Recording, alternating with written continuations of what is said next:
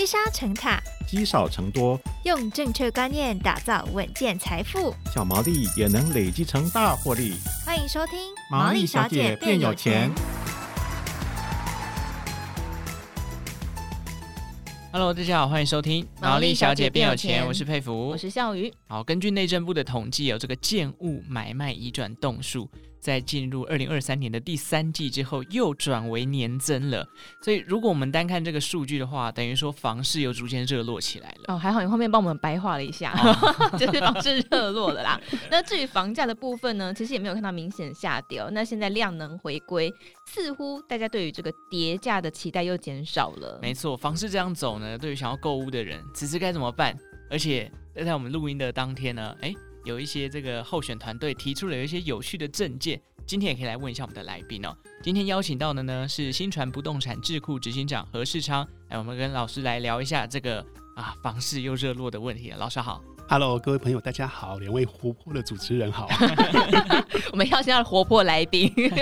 好，不过我们刚刚有提到这个证件啊，呃，蛮有趣的，因为这是有候选人提出了一个五五五方案哦，就是说对象是信用无重大瑕疵的四十岁以下青年呢，经过排付之后，第一次买房子的人可以免投期款，然后还提供了一千五百万额度的全额贷款。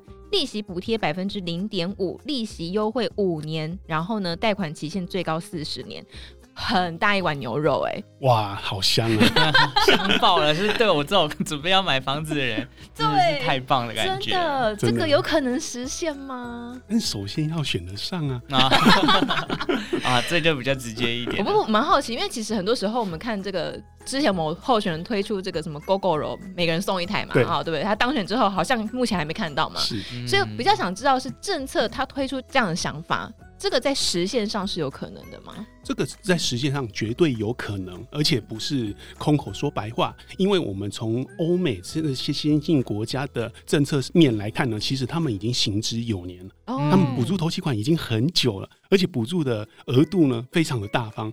比如说英国的首次置业计划也是补助首购族，嗯，那它补助的这个额度是成交总价的二到五成左右，嗯，那最高上限是八百多万。哇，台币好好哦，对，真的香爆了，可以买一个小套房了。对，那法国呢，则是补助成交总价的二十到四十八，等于说购物者完全不用付头期款。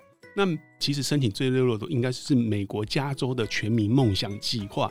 那这个全民梦想计划呢，它在二零二三年以前呢，它是补助成交总价的十趴。啊，如果你贷八成的话，购物者还要付一成头期款嘛，对不对？嗯。到了今年呢？今年是呃四月份左右，他们推出了新的计划，叫全民梦想计划。那真的是非常梦想，他直接帮你出两成的头期款。哇，Paradise，超赞！所以这个方案在实施之前呢，其实欧美在每一个国家在补助头期款之前，他们的社会跟政治界都经过激烈的辩论。嗯，就是你这样不就在助长房价吗？反对者都这样讲。对啊。那好了，问题就是说。在反对者的阻挠之下，他们没办法实施。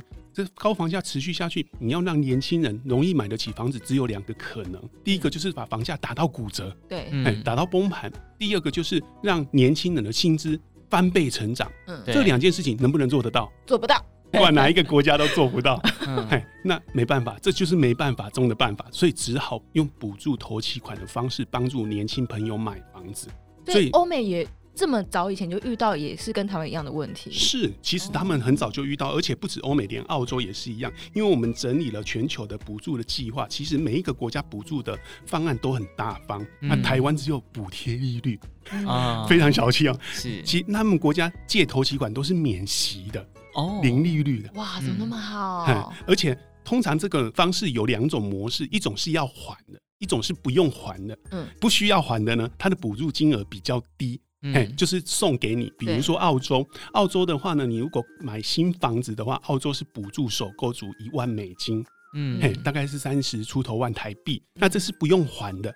那如果要还的话呢，他们是怎么运作呢？是由政府来建立，先建立一个基金，然后民众呢要申请头期款补助，就跟这个基金申请。如果你符合的话，就由这个基金来拨款。嗯，那如果在民众呢持有房屋期间，你是不用还款的。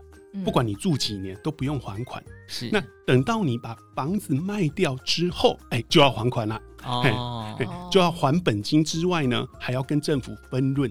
政府做庄要抽成，它是怎么抽成呢？是按照你补助的比例来分润。如果你当时候接受两成这个成交总价的补助的话，你到时候卖掉就要把净利的两成分给政府，缴回去基金里面。所以这个政策呢，如果假设说一直运作下去，它的基金会越来越大，越来越大，就可以帮助更多的首购族。是，哎，但但是它的问题就在于说，初期上路初期，它的基金一定不够，因为大家。觉得哇，大家都想申请，一定是抢爆了。像美国加州就是这个状况。嗯，哦、嗯，那怎么办？他们的钱从哪里来啊？他们就是由政府先编列预算，然后第一期用完了，再编列第二期。嗯嗯。不过这个政策呢，其实最重要的两个困难点，第一个就是预算的足不足够，你能不能每年编列？那你以台湾来看，如果平均一户补助两百万的话，一年补助一万户，就需要两百亿左右。嗯，听起来。好像还好，还 OK，对，因为我们的这个租屋补助就三百亿了嘛，嗯，对，听起来购屋补助才两百亿，对。那第二个部分是说，呃，你要订立非常严格缜密的这个防弊措施，比如说禁止他自由转卖，嗯，禁止他设定抵新增抵押设定去做二胎三胎，或者禁止他赠与，哎，或者禁止他刻意贱价出售房屋。嗯，哎，因为为了避免民众自己卖掉房子，然后把花框框的，然后钱就不还这个国家了。对，嗯，为了禁止这种状况呢，必须要新增增订这些条款，而且呢，在他卖房子的时候，也要加入估价师的机制，哎，避免说啊，他房子随随便便就卖给人家低价贱卖，然后他就假装说他们家没有赚钱，不给国家分润。哦嘿，所以它的配套措施其实要非常的完整才行。那目前看起来呢，侯市长的政策呢，并没有讲到这么的细节，我们不知道不知道他要怎么去执行。但是那里面我觉得还有微调的空间，比如说他限定四十岁以下的首购组。对，但其实。过去我们都知道，从廉政中心的资料，我们看到首购组现在的首购年龄已经推迟到四十到四十五岁。哦，我要帮台湾人落一把泪了。对啊，你为什么你年轻人你就？就买不起呀、啊！对啊，我四十五岁首购不行吗？好像不年龄不是问题，对吗？我既然我是首购，那你只要订立很严格的这个借名登记、房子借名登记条款就好了嘛。你为什么要禁止这个四十五岁以上的人当首购主？对，对啊，很奇怪嘛。然后另外就是说，我觉得比较可惜的一点就是说，他没有帮台湾解决少子化的问题，因为我们过去一直呼吁政府。房市政策要跟催生政策结合，以紧密的绑在一起。嗯，比如说你要补助头期款，OK 啊？那你如果生一个小孩，我可以补助一层；生两个我补助两层；生三个我补助三层，最高就三层。嗯，哎、欸，那这样的话，民众就很敢生啊，没错，愿意生啊。对，为了拼那三层的头期款，对不对？生三个有什么关系？我购物负担大幅度降低，虽然说育儿负担增加了，嗯，可是我购物负担降低这么多的情况之下，我可以养得起小孩。是这样的话。对我们少子化是有明显的帮助的，嗯，嘿，对，但是现在呢，它是只要是首购族，它就。补助它不是跟催生政策绑在一起，我觉得这一点呢是比较可惜的一个地方。哦，是，就等于说，如果绑在一起的话，你那个不用缴房贷的资金还可以拿来帮助国家去增产报国，对不对？哦，OK，好，那没关系，这一碗牛肉听起来真的很大，但备料的过程可能还需要一段时间，我们就且战且走，再拭目以待啦。不过讲到这一块，我相信大家可能对于买房这件事情还是觉得啊，好像难如登天哦。我们今天其实也想要问一下老师。其实有很多啊、呃，不管是市面上或房间上，都会讲说，买房这件事情好像越来越没有那么必须了。我想问一下老师的看法怎么样？就是对于想要购入第一间房的买房族而言，老师会觉得买房真的是必须的吗？其实我身边也有租房派的，嗯，那也也不是说租房派不好。就是你觉得你适合你自己的生命，可以找到安身立命的方式，那就 OK。嗯，但是对我来讲，买房是比较有弹性的一个选择。是很多人说买房没有选择啊，你就被房贷绑住啦。对啊，怎么会有弹性？哎，套卡孔古力，你被房贷绑住，你可以也可以不要房贷啊。你不想被房贷绑的时候，你还可以卖房子啊。哦，对不对？啊，你如果有房贷啊，失业的时候怎么办？你傻了？难道你租房子不会失业吗？嗯，讲的好像租房子你工作就永远稳定一样。你买房子即使失业了，你可以把房子卖掉啊。对啊，你就不用背房贷去再去租房子，因为你有了房子之后呢，买了房子之后，你有一个退路，你可以选择租或者选择卖。哎，你不要的话就把房子卖掉。可是如果你单纯只租房子的话，万一遇到房东不租你的情况，你真的没有选择，你没有退路，你就只能租。难道你要去这个青年公园第一排预约纸箱座位吗？对，所以我觉得其实大家有一个错误的印象，就是尤其是首购族，你觉得会被房贷绑死？不是的，其实房贷是可以自由弹性选择的，你甚至可以选择理财型房贷，因为现在房贷商品很多。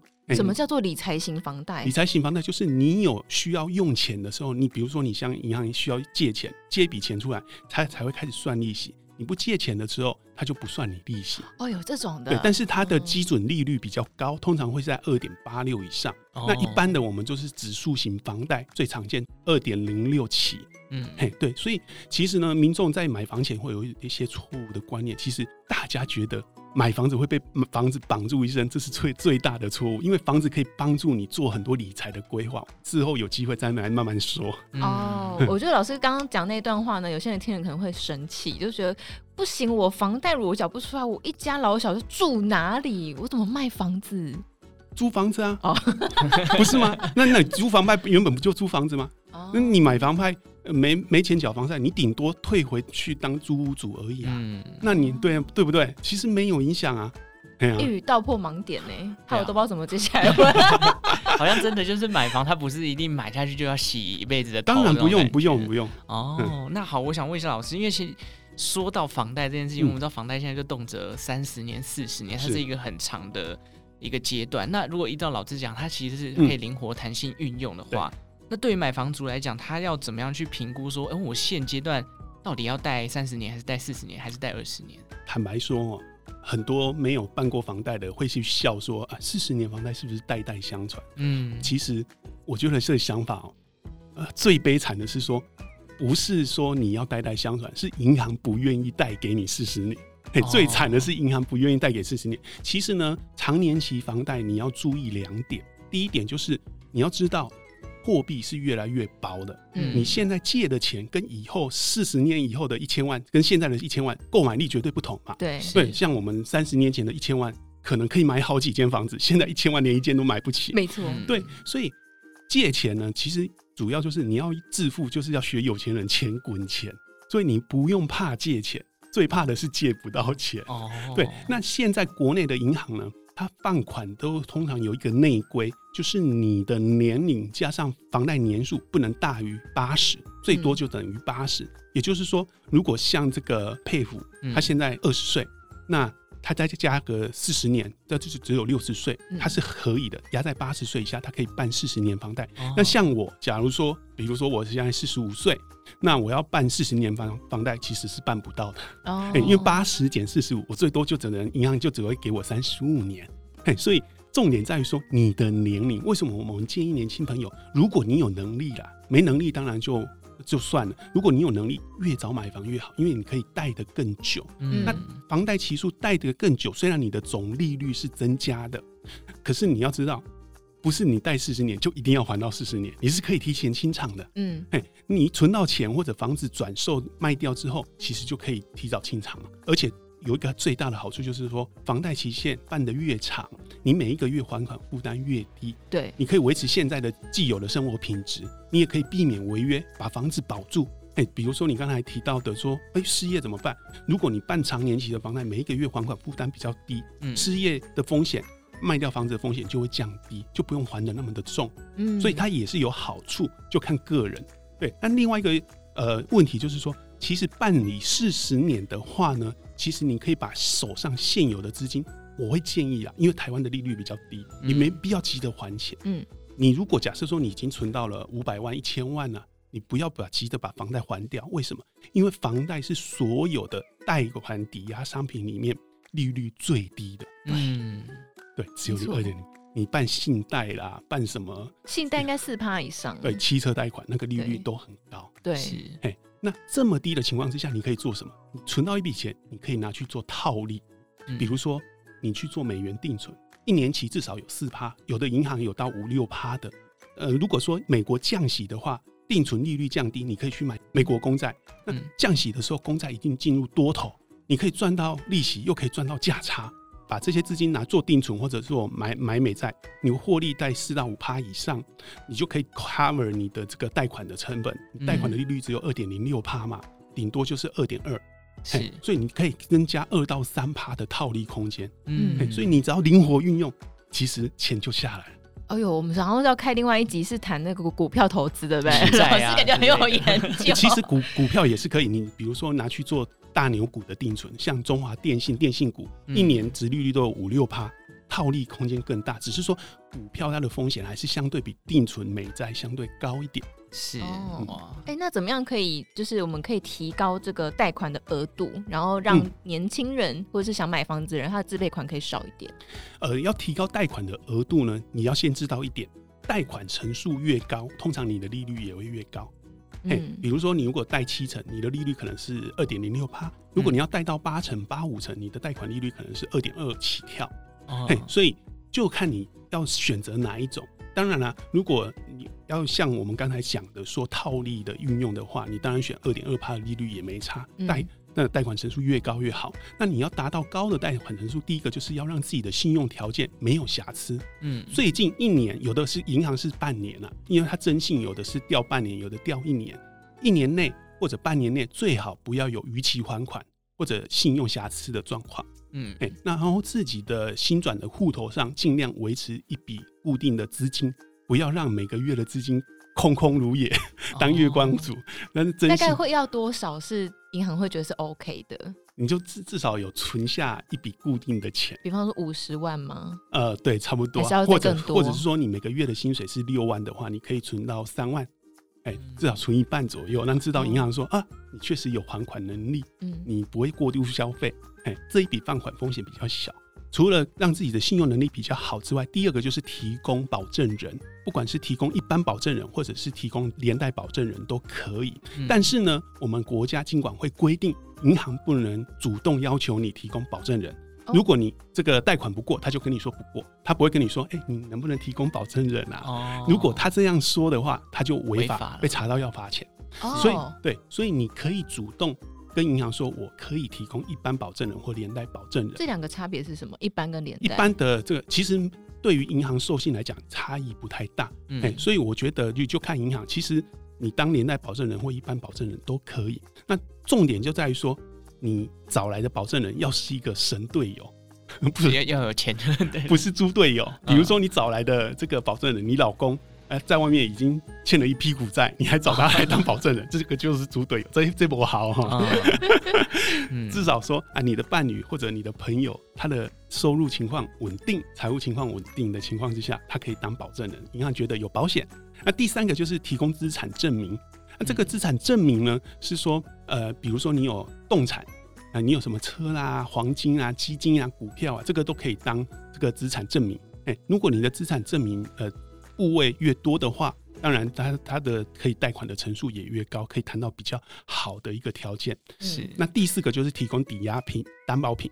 嘿，那提供担保品的话呢，就是看呃，比如说你跟你爸爸说，哎，我这个授信可能我银行房贷可能下不来，那个爸爸的房子可以可不可以让我当担保品？嗯，嘿，不过这个有风险，万一你还不出钱，啊，爸爸就被拍卖了。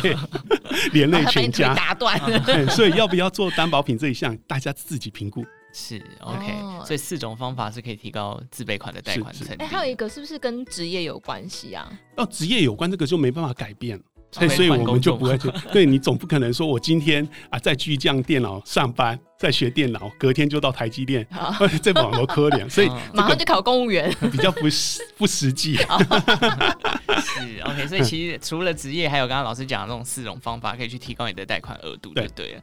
那好，因为老师最近其实，在金融学堂也有开一堂课，里面有一个东西叫做一二三购物法，我觉得蛮好奇，可不可以请老师稍微的跟我们透露一下这个购物法是？什么样的概念？这其实是我之前自己买房子的时候犯的错误了。我那时候年轻的时候，我就一直想买个三房。嗯、那时候台北的房价还没有这么贵，那 那已经是二十年前的事了。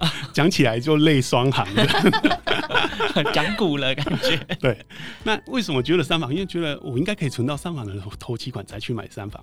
结果呢，房价就一直涨。后来发现，其实你一开始就设定你要买两房或者三房。对于现在的首购族来讲，不太合乎实际状况，因为我们的薪水追不上房价，所以我们在存到一房的头期款的时候，我们就赶快去买一房。哦，那对，那你买了一房之后，让你的资产的这个总价值跟房价维持一个等比的速度，你甚至可以超越房价增长的速度，因为一房型呢，因为属于小平数低总价，它的涨价空间、涨价幅度会比一般房型还要来得大。嗯，所以你再买了一房，你就不用付房租了。然后你买了一房呢，你再申请长年期房贷，那你在这个时候，你再慢慢的存钱，你会发现，哎。你训练，你有了财良好的财务纪律，还房贷还顺手之后，你开始存钱，很快就可以再换两房，把原本的一房卖掉，再去买两房。你会发现，哎、欸，头期款筹措的变得很轻松，嗯，比你原本傻傻存钱还要来得快，因为你一房的增值的空间已经帮你赚到了那个头期款的钱，对，你这样换两房就很快，然后两房再依法炮制换三房，这种以房养房的方式呢，对于年轻朋友来讲，在实际达成人生的目标，我觉得会来得更快。嗯嗯，而且我像我自己有朋友，就是买在这种呃三铁公购板桥那里，嗯，所以他的小套房的增值的空间一下变得很大。是，然后很快他又可以再换下一间了。哎，欸，是你的同学？哦，是我的同学哦。他即使你不卖小套房的出租投报率也比较高，嗯，都比三房还要来得高。一房跟两房会差不多。哦。嗯所以难怪那么多房东现在喜欢一房的这种可以租出去比较，因为现在单身的人居住人口很多嘛。是，而且好像因为这样隔比较小间，那个总价也可以压的比较低，是看起来是比较买得起。那如果是 一你一开始目标就设定买一房，其实很容易达到那个头期款的门槛。可是你如果是开始就设定二房、三房。那个头期款会让你存到很绝望，存到绝望。哎、欸，那老师针对不同年纪的这个买房族啊，嗯、我们刚刚给年轻朋友嘛，那对于不同年龄层，老师有给什么样的建议吗？对年轻的首购族来讲，我建议他尽量趁早卡位，及早买房，越早买房，然后运用你的年龄优势去用金融的这个杠杆操作工具去操作，嗯，其实有利于你未来资产增加的幅度。先求有，先卡位。最重要，如果是中壮年组，我建议你把资金杠杆比例开得大一点。嘿，但是呢，怎么操作呢？我建议是用增贷的方式去操作。可是这一部分有一些灰色地带，就 没办法讲太细了，不要害你们被检举。那如果是老年人呢，就重注重的就是稳定。对，哎，稳定的话呢，其实你有很多种方式的，比如说现在。最常见的是三种，一种是以房养老，一种是留房养老，一种是卖房养老。嗯，那卖房养老的比较适合你财务纪律比较强的，然后呃你的性格比较稳定，可以 hold 得住的。不然现在诈骗这么多，哦，你卖房，万一手上的钱被骗走，哇，完全就这一生都 all you。真的哎，没错。对，那如果是留房养老的呢，你就是把可以把房子出租，或者是交给业者出租。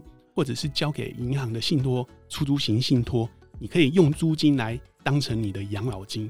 嗯、那或者是说，哎、欸，你可以把房子出租，然后我去住养老村，当然也可以。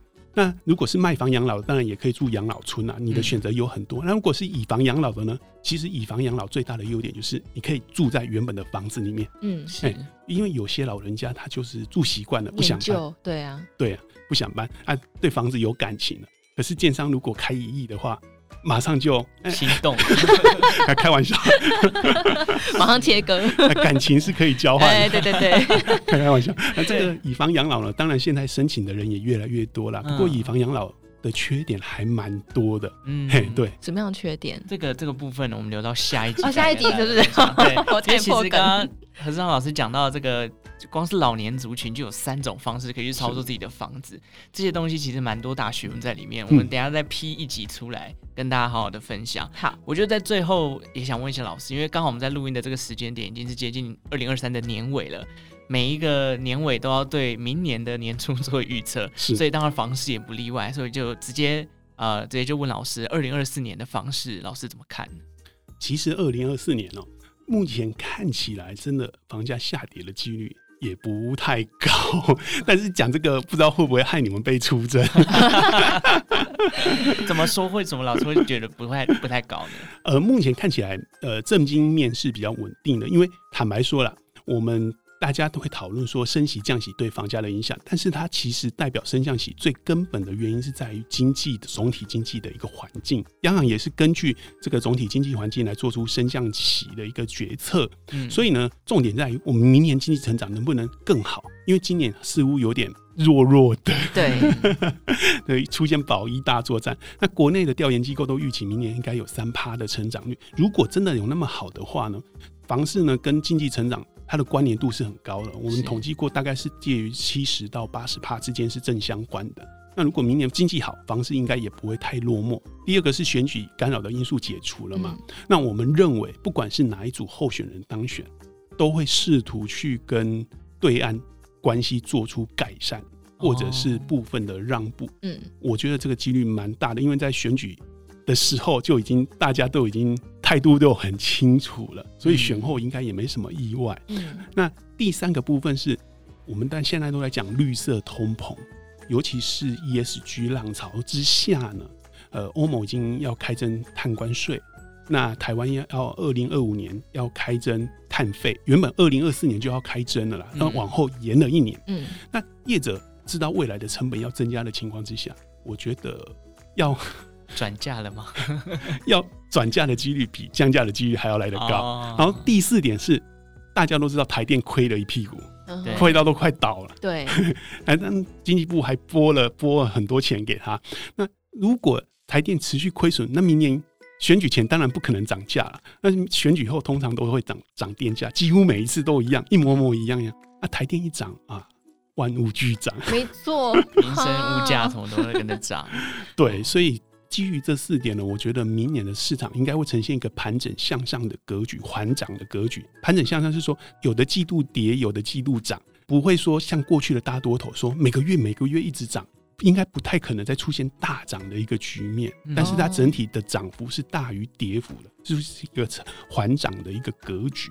所以，如果对于想买房子的朋友，他可能明年可以等房市没有那么热的时候再去买。坦白说，我觉得今年下半年就应该要买。今年下半年是最好的时机。为什么？我举一个例子，当初呢，陈水扁任内推出旧青安的时候，大家抢破头。房价其实就是从那时候出现一波大涨，出现十几年的多头行情。嗯，哎、欸，那为什么？因为这一次推出新青安，其实补助比旧青安补助的更多。那我们看到市场上低总价小平数的产品确实成交的很热络。嗯，那如果你现在不及早入场，那等到你选后再来慢慢看，那时候这种小平数的低总价的房型已经少了。而且贵了，嗯嗯，哎，所以你早点买的人干嘛便宜卖给你？对，哦，他当然要提高价钱卖。对，所以我觉得可以在今年下手，当然就尽早买。嗯，哇，那大家只剩下几个礼拜可以看房子喽。这集上架的时候可能剩下两个礼拜。选举选举前，选举前还有还有一点时间。对哦，所以难怪我们刚刚开头有讲到第三季的买卖移转动数上升，其实也跟新兴安房贷是有非常大的关联性。是对，好，没关系，这个还是我们学到一课，未来搞不好有新兴青安房贷，到时候有一个还不错的进场时机。那今天非常谢谢何世昌老师的分享，谢谢。好，感谢大家收听毛利小姐变有钱。如果任何投资理财问题，欢迎留言告诉我们，记得给我们一个五星的好评。那我们就下次再见喽。拜拜。